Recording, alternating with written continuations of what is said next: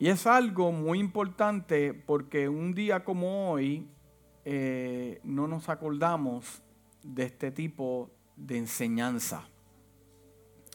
Y lo tiene en el libro de Marcos capítulo 5, versículo 18. Eh, y no es eliminarle o quitarle a la palabra, sino darte otro punto de vista. Porque la iglesia de hoy necesita no otra revelación de hombre, sino una perspectiva que Dios nos quiera dar. ¿Para qué? Para el tiempo de hoy. Y gracias por ponerse de pie. Amén. Y leemos de la siguiente manera. Dice la palabra del Señor. Al entrar él en la barca, ¿quién entró en la barca? Jesús. El que había estado endemoniado le rogaba que le dejase estar con él. El que había estado endemoniado no le pedía, le rogaba, déjame ir contigo. No me dejes aquí. Permíteme compartir con la persona que trajo alegría a mi vida después de estar tanto tiempo atado, endemoniado, siendo víctima del pecado, víctima de espíritus inmundos que llegan para atormentarme. Déjame ir contigo, déjame ver las maravillas que estás a punto de hacer en otras vidas como la mía. Déjame ayudarte, déjame por lo menos, déjame cargar el aceite, déjame cargar la harina, déjame. Pero Jesús le dijo, y lo dejamos ahí. Padre, te damos gracias porque tú eres bueno y para siempre es tu misericordia. Te pedimos en esta mañana que nos hables de una manera especial. Danos revelación del cielo le estás hablando a la iglesia, lo reconocemos, le estás ministrando. Te pedimos, Dios mío, que aunque sea un versículo bíblico, aunque sea un decir, sea con la intención de edificar, levantar, Dios mío, que podamos alinearnos contigo. Tu palabra es bendita, Dios mío. Gracias porque tu palabra transforma al hombre y la casa dice, amén. En, miles de hogares hoy se celebra el Día de Acción de Gracias. Aquí en América un 91% de las familias lo celebran. Pobre pavo, sabe que todos los años le llega su día. Pero quiero darte, quiero darte, como a mí me gusta la enseñanza, pues quiero darte un trasfondo para aquellos que no se acuerdan. Pero eh, vamos a considerar el primer día de acción de gracias, ¿cómo fue? porque todo esto lo vamos a unir al mensaje. ¿Cómo fue el primer día de acción de gracia? Hmm.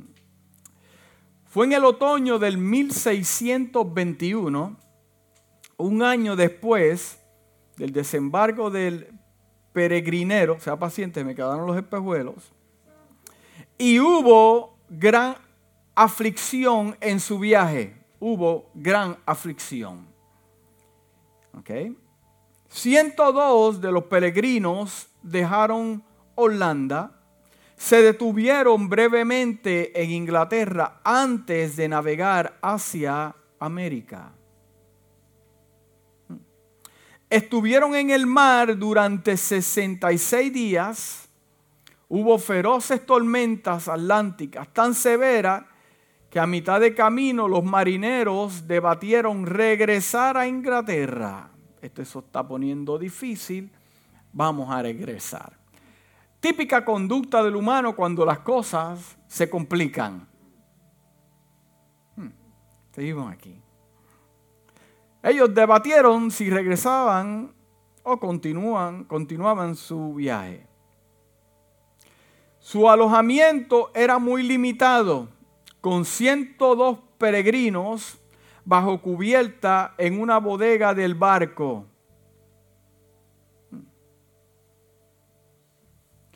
Con las escotillas cerradas, esas son las, vamos a decir, las ventanas del bote, para mantener afuera el océano, el aire se volvió sumamente feroz.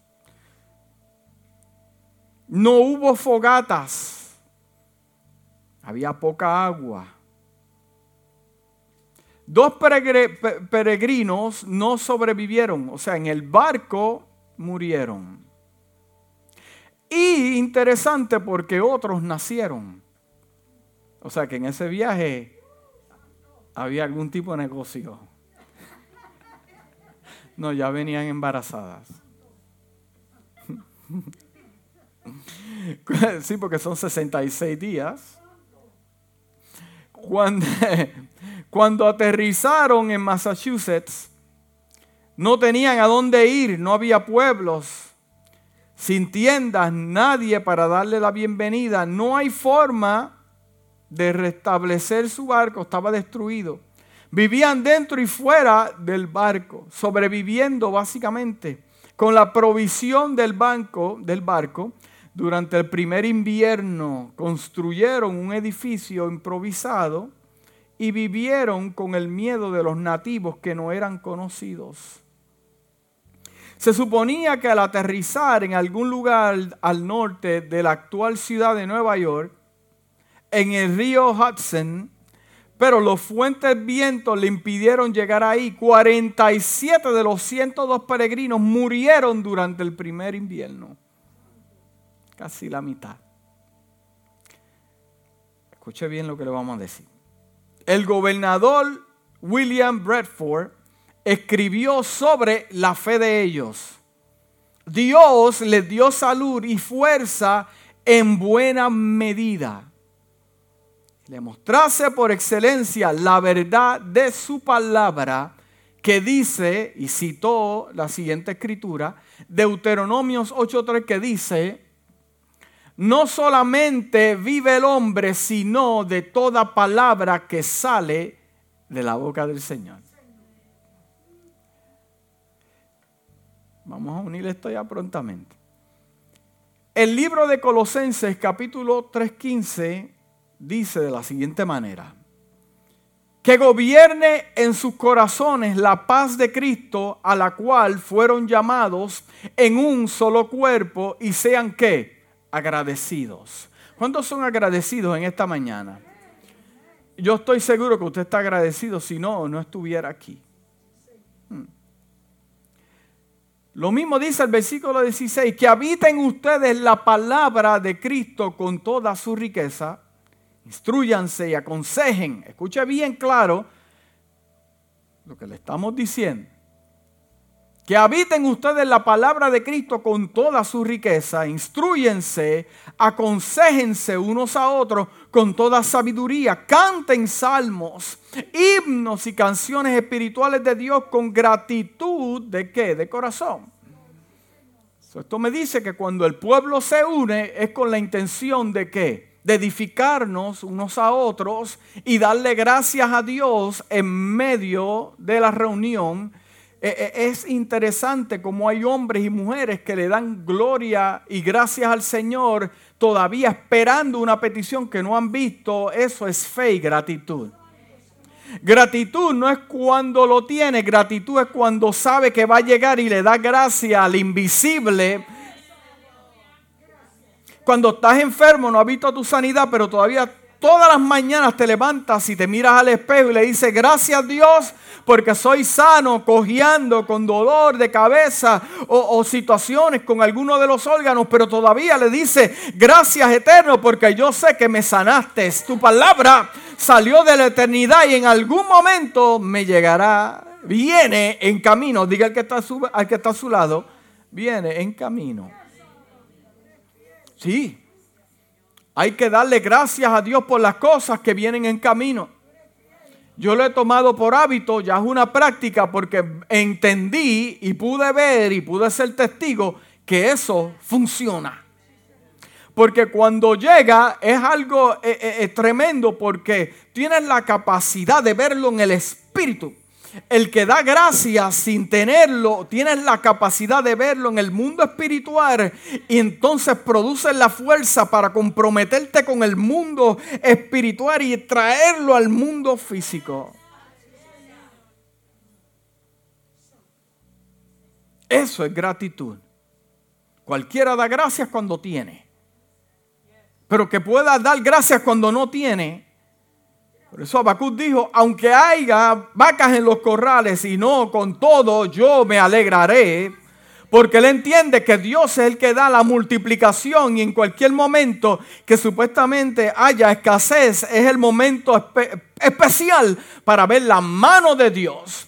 Yo veo la mano de Dios no solamente en la abundancia, yo la quiero ver en la escasez, cuando no me falte nada, cuando estoy enfermo, yo sé que Dios trabajará a mi favor y veré un milagro. Pocos hablan de milagro cuando no le falta nada. Pero cuando llega el día que tienes que pagar el mortgage, cuando llega el día que, eh, que, te dan un deadline y tienes que pagarlo y tú estás orando y llega esa llamada, ese toque de puerta y te llega, tú dices, gracias Dios, esto es un milagro.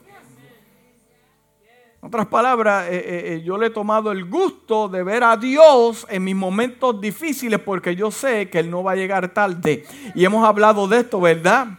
Sí, ¿te acuerdas de Sara? A los 90 años, ella se rió.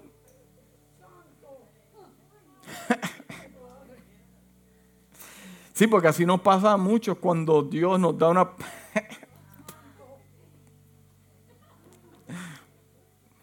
Sí, nos podemos reír detrás de la puerta, detrás de la cortina, pero te están escuchando y a los 90 años. ¿Y qué está pasando aquí? Por eso es que debemos darle gracias al Señor, porque mi gratitud no depende del tiempo. Depende de que Dios lo habló, y si Dios lo habló, yo estoy agradecido. Amén. Estoy loco por decirle el mensaje de hoy, pero estamos aquí. El libro de Colosenses capítulo 4, versículo 2, dedíquense a la oración y perseveren en ella con qué? Con agradecimiento. O sea que mi oración tiene que estar mezclada con qué? No hay casualidad que el Padre nuestro, Padre nuestro que estás en los cielos, santificado sea tu nombre. Adorándolo, agradecido. En primera de Tesalonicenses capítulo 5 versículos 16 al 18 dice, estén siempre alegres oren sin cesar. Den gracias a Dios en toda situación. En toda situación, porque esta es su voluntad para ustedes en Cristo Jesús. O sea, en toda, toda situación, entienda que es la voluntad de Dios. Toda, toda situación es la voluntad de Dios. Let that sink in for a moment. Filipenses 4, versículos 6 al 7 dice, no se inquieten por nada, por nada estén inquietos. Más bien en toda, en toda ocasión, con oración y ruego, presenten sus peticiones a Dios y denle qué? Gracias. Den gracias. O sea, yo estoy presentando una petición y a la misma vez dándole gracias. Eso a mí no me lo enseñaron en la iglesia y me da coraje cada vez que pienso en eso. Porque me enseñaron a dar gracias cuando me dan el regalo. Gracias. Pero darle gracias antes de que llegue el milagro. Es powerful. Es powerful. Y denle gracias. Y la paz de Dios, que sobrepasa todo entendimiento, cuidará sus corazones y sus pensamientos en Cristo Jesús. Le estoy dando versículos de gratitud. Pero gracias a Dios, dice en 1 Corintios capítulo 15, versículo 57, pero gracias a Dios que nos da la victoria por medio de Jesucristo. En Primera de Crónicas capítulo 16, versículo 34 dicen, alabe al Señor porque Él es qué? Él es bueno. Dios no es tacaño. Dios es bueno. Te da exactamente lo que necesitas no para hacerte pobre, para hacerte rico.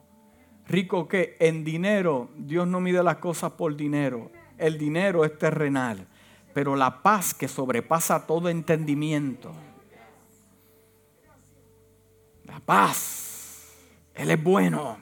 Siempre va a llegar a darte lo que necesitas al momento preciso. ¿Cuántos están endeudados con Dios? ¿Cuántos está que dicen yo estoy en... Se supone que yo no estuviera aquí. ¿Dónde yo estuviera? ¿Viviendo en dónde? ¿Mezclado con qué tipo de personas? Tal vez algunos muertos. Romanos capítulo 11, versículo 36 dice, porque todas las cosas proceden de Él. Dios te da tu nuevo amanecer, Dios te da el anochecer, Dios te da la casa, Dios te da el carro. Pero ¿cómo? Sí, porque te mantienes healthy, saludable, para que puedas trabajar, para que puedas obtener las cosas. Dios te da la salud, le da salud a tu esposo, a tus hijos. Es Dios el que da la autorización a la vida, a visitarte todas las mañanas. Porque todas las cosas proceden de Él, mis hijos, mi ropa, mi automóvil, mi casa, todo, mis perritos, los dos proceden de Él. Dios me los dio. Sí, hasta el hijastro me obedece más que a la misma. Ven aquí, él viene. Y me mira así. Y viene su madre, ven aquí. Todas cosas existen por Él y para Él. A Él sea la gloria por siempre, dice el autor de Romanos. Ahora yo te voy a dar algunos versículos como que van a empezar a, cambiar el panorama. Quiero alabarle, Señor, con todo el corazón, dice el salmista. Quiero alabarle, Señor, con todo el corazón. Y no solamente alabarle con todo el corazón, Él añade algo y contar todas sus maravillas. O sea, yo estoy agradecido de Dios, pero quiero contar lo que ha hecho conmigo, contar lo que ha hecho con mi familia, contar lo que ha hecho con mi iglesia. En segunda de Corintios capítulo 9 versículo 11 dice, ustedes serán enriquecidos en todo sentido para que en toda ocasión puedan ser generosos, dar. Y para que por medio de nosotros la generosidad de ustedes resulte en acción de gracias a Dios. El apóstol Pablo lo establece de esta manera. Yo soy bendecido en todas las áreas de mi vida, porque Dios te bendice en todas las áreas. Wow, el mensaje me, me está gustando. Te bendice en todas las áreas de tu vida, pero no le quita ni le elimina la posibilidad de yo glorificar a Dios dando lo que he recibido. Segunda de Tesalonicenses 1.3 dice, hermanos, siempre debemos dar gracias a Dios por ustedes, como es justo, porque su fe acrecienta más cada vez más y cada uno de ustedes sigue abundando el amor hacia otros. dice el apóstol, yo lo di gracias a ustedes porque están creciendo no solamente porque están creciendo, pero con ese crecimiento lo que hacen es que se lo imparten a otros. Colosenses capítulo 3, versículo 17 dice, todo lo que hagan, todo lo que hagan, desde la escoba hasta el mapo, el parking, las sillas, sonido, instrumento, todo, la ofrenda, ujieres, todo, servicio, todo lo que hagan, de palabra o de obra, háganlo en el nombre del Señor Jesús, dando gracias a Dios el Padre por medio de él. Jonás capítulo 2, versículo 9 dice, y yo en cambio te ofreceré sacrificios y cánticos de gratitud, te ofreceré, daré, cumpliré las promesas que te hice, la salvación viene del Señor. El libro de Lucas, capítulo 22, versículo 19 dice, también, también tomó pan y después de dar gracias, lo partió, dio gracias, lo partió, o sea, dio gracias y le dio a comer a sus discípulos en la reunión. Y le dijo, este es mi cuerpo que es entregado por ustedes, hagan esto en memoria de mí. Pero dio gracias y los alimentó. Y yo quise buscar la definición de acción de gracia porque son dos palabras que pensamos que es una, pero son dos. Y la primera definición de acción dice, el concepto de acción se refiere a dejar de tener un rol pasivo para pasar a hacer algo. Para pasar a hacer algo o bien o a la consecuencia de esa actividad. Se trata también del efecto que un agente tiene sobre una determinada cosa, del desarrollo de un combate, una lucha, una pelea, en un conjunto de determinados movimientos y gestos de una sucesión de hechos o circunstancias. So, la definición de acción de gracias ya entiendo que no se limita a una palabra no se limita yo a decir estoy agradecido. O sea, la palabra tiene que ver con movimiento, acción, movimiento. No me quedo estancado, voy a hacer algo, movimiento. Entonces, el segundo ejemplo que, pudo obtener dice, ejercicio de la posibilidad de hacer, resultado de hacer es acción. Resultado de hacer. Entonces la definición de gracias es lo siguiente. Dice, expresión usada para manifestar agradecimiento a alguien. O sea que si yo uno las dos, que pensamos que es una palabra, pero son dos en una, digo, yo estoy agradecido moviéndome en acción. Mi gratitud no viene de palabras, sino de las cosas que estoy haciendo. Entonces lo que pasa con la iglesia es que dice, yo estoy agradecido de Dios, pero no hace nada al respecto. Porque mi acción de gracia de lo que Dios ha hecho conmigo es yo entender de que yo tengo un testimonio poderoso de parte de Dios y yo lo quiero compartir con otros. Esa es mi forma de darle gracias a Dios por lo que ha hecho conmigo. Por lo tanto, lo que Dios hizo conmigo no es mío, pertenece a otros. So, yo glorifico a Dios dándole a otros lo que por gracia recibí. Bendecido sea el nombre del Altísimo Dios. Porque, porque, ¿qué sería de nosotros si Dios no hubiera llegado a tiempo? ¿Dónde nos encontraríamos? ¿Dónde? En, Efesios capítulo 2 dice lo siguiente. En otro tiempo ustedes estaban muertos en sus transgresiones y pecados en los cuales andaban conforme a los poderes de este mundo. Se, conducían según el que gobierna las tinieblas, según el espíritu que ahora ejerce su poder en los que viven en desobediencia. En ese tiempo también todos nosotros vivíamos como ellos, impulsados por nuestros deseos pecaminosos, siguiendo nuestra propia voluntad Wow. Siguiendo nuestra propia voluntad. y nuestros propósitos. Oye, que mucho hay de eso en este tiempo, ¿verdad? Todavía cristianos siguiendo su voluntad necesitan nacer de nuevo.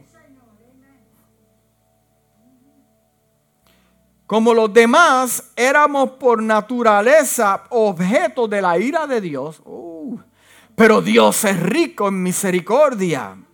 Pero su gran amor por nosotros nos dio la vida con Cristo aun cuando estábamos muertos en pecado. Pero gracias a ustedes han sido salvados en, en, unión con Cristo Jesús. Dios nos resucitó y nos hizo sentar con Él en las regiones celestiales. Wow. Para mostrar en los tiempos venideros incomparables riquezas de su gracia, escuche bien, que por su bondad derramó sobre nosotros en Cristo Jesús, porque su gracia ustedes han sido salvados mediante la fe. Esto no procede de ustedes, sino del regalo de Dios, no por obras para que nadie se jacte porque somos hechura de Dios, creados en Cristo Jesús para dar qué? Buenas, para dar qué? Buenas qué? Buenas obras, las cuales Dios dispuso de antemano a fin de que las pongamos en práctica. Ese capítulo me dice que antes yo estaba perdido. Espíritus inmundos tenían control de mi vida, control de su vida. El príncipe de los aires controlaba su vida. Su voluntad era mejor que la voluntad de Dios. Su propósito. No existía el propósito de Dios. Pero ahora que soy una nueva criatura, las cosas viejas pasaron, ahora todas son hechas nuevas pues yo doy testimonio de eso por medio de qué? De obras qué? Buenas. Cuando usted llega a la iglesia y usted trabaja para el Señor, usted está dando buenas obras. Cuando usted va a la oficina del doctor y usted predica el evangelio, usted está dando qué? Buenas obras. Usted sabe lo que usted está haciendo en ese momento, dándole gracias a Dios por lo que Dios ha hecho con usted. La gratitud de Dios no se determina con palabras, se determina con buenas obras. Aunque nadie es salvo por obras, pero me está hablando de las buenas obras. Ahora vamos a unir el versículo al principio. Se vinieron al otro lado del mar, dice eh, el libro de Marcos capítulo 5. Y vinieron al otro lado del mar, a la región de los ganaderos. Y cuando salió de la barca, enseguida vino a su encuentro de los sepulcros un hombre con un espíritu inmundo que tenía su morada en otros sepulcros y nadie podía atarle ni aun con cadenas. Porque muchas veces había sido atado con grillos y cadenas mas las cadenas habían sido hechas pedazos él, desmenuzaba los grillos, nadie le podía dominar. Y siempre de día y de noche andaba dando voces en los montes, en los sepulcros, hiriéndose con piedras. Cuando vio pues a Jesús de lejos, llegó Jesús no cuando lo vio de cerca, cuando lo vio de lejos. Hmm. Corrió y se arrodilló ante él. Y clamando a gran voz dijo, ¿qué tienes conmigo? Jesús, Hijo del Altísimo, Mire, hermanos, si los demonios testifican de esto, no dude que Jesús es real. Porque si existe un mal, también existe algo bueno. Hmm. Hijo del Altísimo, te conjuro por Dios que no me atormentes. Porque le decía, sal de ese hombre, espíritu inmundo, sal de él. Wow. Es que cuando Jesús llega a la vida de uno, las cosas tienen que cambiar. Si tu vida sigue igual, batallando algo, hay, hay una tuerca, hay algo que no está, un tornillo que está fuera de lugar. Y le preguntó, ¿cómo te llamas? Y respondió diciendo, Legión me llamo porque somos muchos. Y le rogaba mucho que no le enviase fuera de aquella región. Estaba allí cerca del monte un hato de cerdos, ya usted conoce la historia. Y le rogaron a los demonios diciendo, envíanos al hato de cerdo para que entremos en ellos. Y luego Jesús les dio permiso. Y saliendo aquellos espíritus inmundos, entraron en los cerdos, los cuales eran como dos mil. Y el hato se precipitó en el mar por un desempañadero y en el mal se que se ahogaron los cerdos. Y los que apacentaban los cerdos huyeron y dieron aviso a la ciudad y a los campos y salieron a ver qué era aquello que había acontecido. Vienen a Jesús y ven que, que, había sido atormentado del demonio y que había tenido la legión sentado, vestido, estaba sentado, vestido, peinado en su juicio cabal y tuvieron miedo. Pero ese no fue aquel que rompía las cadenas. Aquel no era que lo atábamos. Hace dos semanas lo atábamos y rompió las cadenas. Fue el que llegó a mi casa y gritaba en los montes. Ese no era. ¿Dónde le encontró? Sentado al lado de él. Y cuando llegaron los religiosos, y cuando lo llegaron los de esa región, y lo vieron sentado al lado de él, hmm. Sí. y comenzaron a rogarle que se fuera, nos dañaste el negocio. Sí, porque cuando Jesús llega viene a romper el negocio. Viene a romper lo viejo para hacer algo nuevo. Por eso no te atormentes cuando veas algo que se destruye. Porque Dios lo que hace es quitándote lo viejo, añadiéndote lo nuevo. Por eso mientras las cosas se destruyen, dale gracias al Eterno. Gracias Padre, gracias. Se fue, me votaron, me despidieron. Ah, viene algo mejor. Sí, porque lo viejo tiene que caerse para que lo nuevo. Y muchas veces queremos vivir una vida nueva agarrados a cosas viejas. Ain't gonna work, it's not gonna work, just let it go. Al entrar en la barca, se montó en la barca Jesús el que había estado endemoniado le rogaba, le rogaba que le dejase estar con él. Déjame irme contigo. Mas Jesús le dijo que no. Jesús no se lo permitió, sino que Jesús le dijo lo siguiente, escucha bien, aquí es donde atamos el mensaje.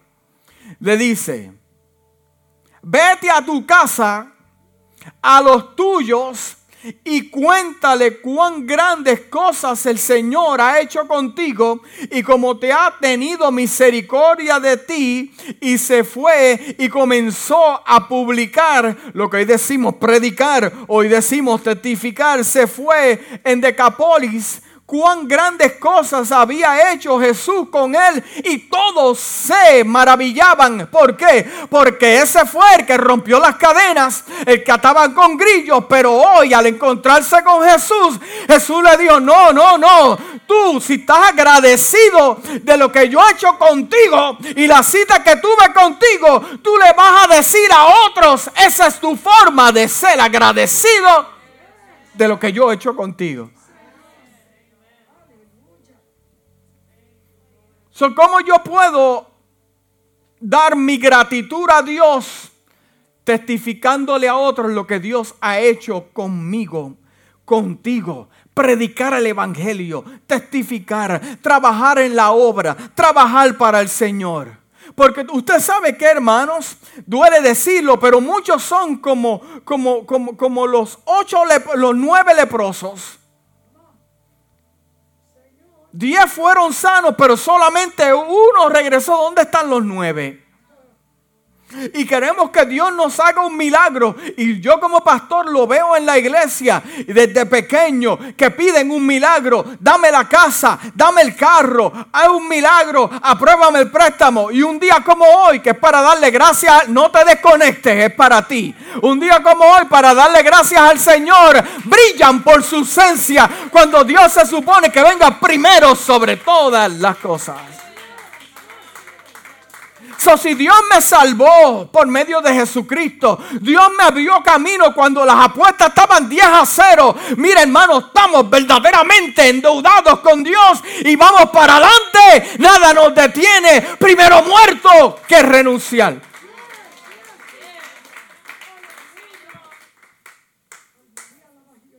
Ahí está.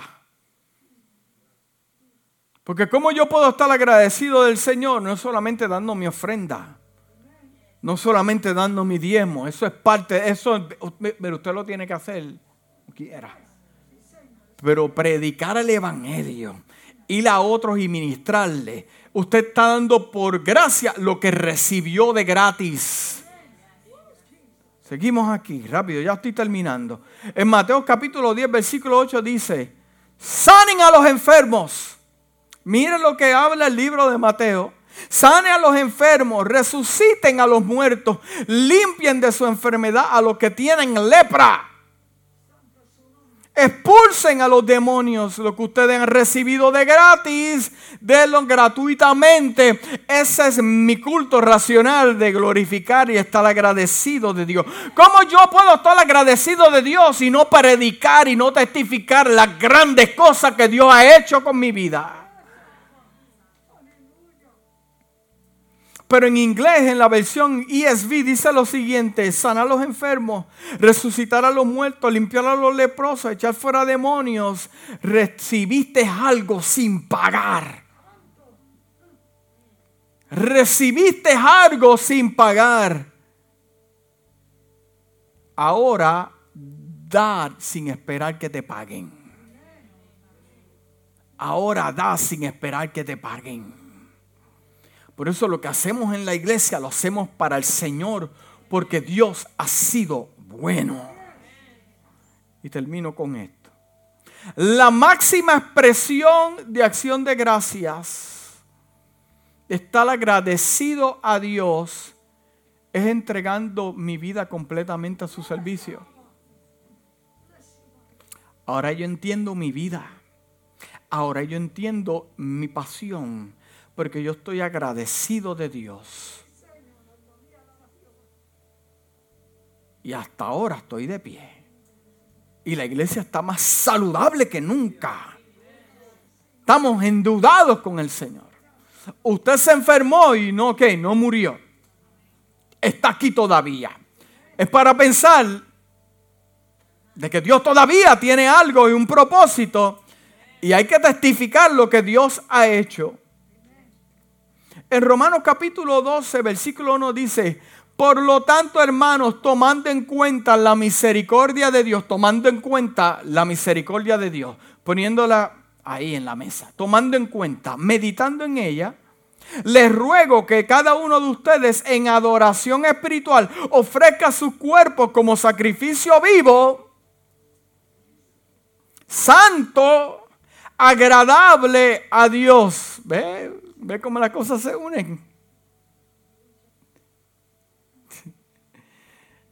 En la traducción Passion en inglés, mira lo que dice. Amados amigos, ¿cuál debería ser nuestra respuesta adecuada a las maravillosas misericordias de Dios? Wow. Oh my God. Escuche bien. Escuche bien, ¿cuál sería nuestra respuesta adecuada, maravillosa a la misericordia de Dios? ¿Montarme en la barca y ver que Jesús haga milagros? Que eso es lo que pasa hoy en día. Se establece la confianza en los hombres y lo seguimos, que otro el que predique que otro sea el que haga milagros, que otro el que sea el que multiplique los panes y los peces, que sea otro, que sea otro y otro, cuando yo también tengo una experiencia con el Señor y tengo poder para libertar el mismo poder que habita en Él, puede habitar en mí, pero, pero ¿qué es lo que está pasando? La iglesia no está agradecida de Dios en estos tiempos, no porque diga gracias Señor, es que ¿qué estás haciendo con lo que Dios hizo con tu vida? Dice, ¿cuál debería ser nuestra respuesta adecuada a las maravillosas misericordias de Dios? Dios ha tenido misericordia. El nombre de esta iglesia, yo le he dicho desde el primer día, no ha sido por pura casualidad. Es porque Dios a muchos aquí le ha dado segundas oportunidades cosas que sabes y cosas que no sabes. Y el profeta Jeremías en el libro de lamentaciones dice que sus misericordias son nuevas cada mañana y vienen acompañadas de bendiciones, paz. Terminamos el, el, el, versículo. Dice, ¿cuál debería ser nuestra respuesta adecuada a las maravillosas misericordias de Dios? Los animo que se entreguen a Dios para hacer sagrados sacrificios vivos y vivir en santidad, experimentando todo lo que se deleita de su corazón. Porque esto se convierte en su genuina expresión de adoración. cuando yo me entrego al servicio del Señor, esa es mi máxima expresión de gratitud. No un animal, no un turkey. Es cuando yo le hablo a otros. Es más, yo puedo estar en cuántos de nosotros ha estado tristes y han tenido que impartir, enfermos y han tenido que impartir, deprimidos han tenido que impartir, porque no se trata de ti, se trata de lo que Dios hace a través de tu vida. Y por eso es que tú ves que Dios hace cosas tremendas, porque Dios está bendiciendo tu vida. Escucha bien, ¿cuántos no querrás tú que sean sanados como Dios te sanó? ¿Cuántos no querrás tú que Dios eh, los saque de la depresión como te sacó a ti? ¿A cuánto no querrás tú que Dios rescate de las drogas como te rescató a ti? La mejor forma de mostrar nuestro agradecimiento a Dios es contarle a otros lo que Dios ha hecho con nosotros. Hermano y amigo que me escuchas en esta mañana especial, día de acción de gracias, escúchame bien ama lo que Dios ama. Él ama las almas. Él ama sanar. Él ama restaurar. Él ama levantar, cambiar las cosas. Y verás como Dios te dará más de lo que esperas. Iglesia que me escucha en las redes sociales y que me escucha aquí en la iglesia predica la palabra al perdido. Predica la palabra. Gente se pierde. Gente se pierde y no le hablan de Jesús. Usa las redes sociales para hablar de salvación. La venida de Jesús está muy, pero muy, pero muy cerca. Seamos agradecidos y demos lo que hemos recibido sin pagar, sin merecer, solo por gracia y misericordia. Ahora yo me pongo de acuerdo con ese gobernador que dijo, no solo de pan vive el hombre, sino de toda la palabra que sale de la boca del Señor. Padre, te doy gracias por tu palabra. Gracias porque esto ha sido revelación a mi vida. Tú te glorificas. Tuya es la gloria. Te amamos con todo nuestro corazón. Con toda nuestra mente, con todas nuestras fuerzas. Eres tú el eterno Dios.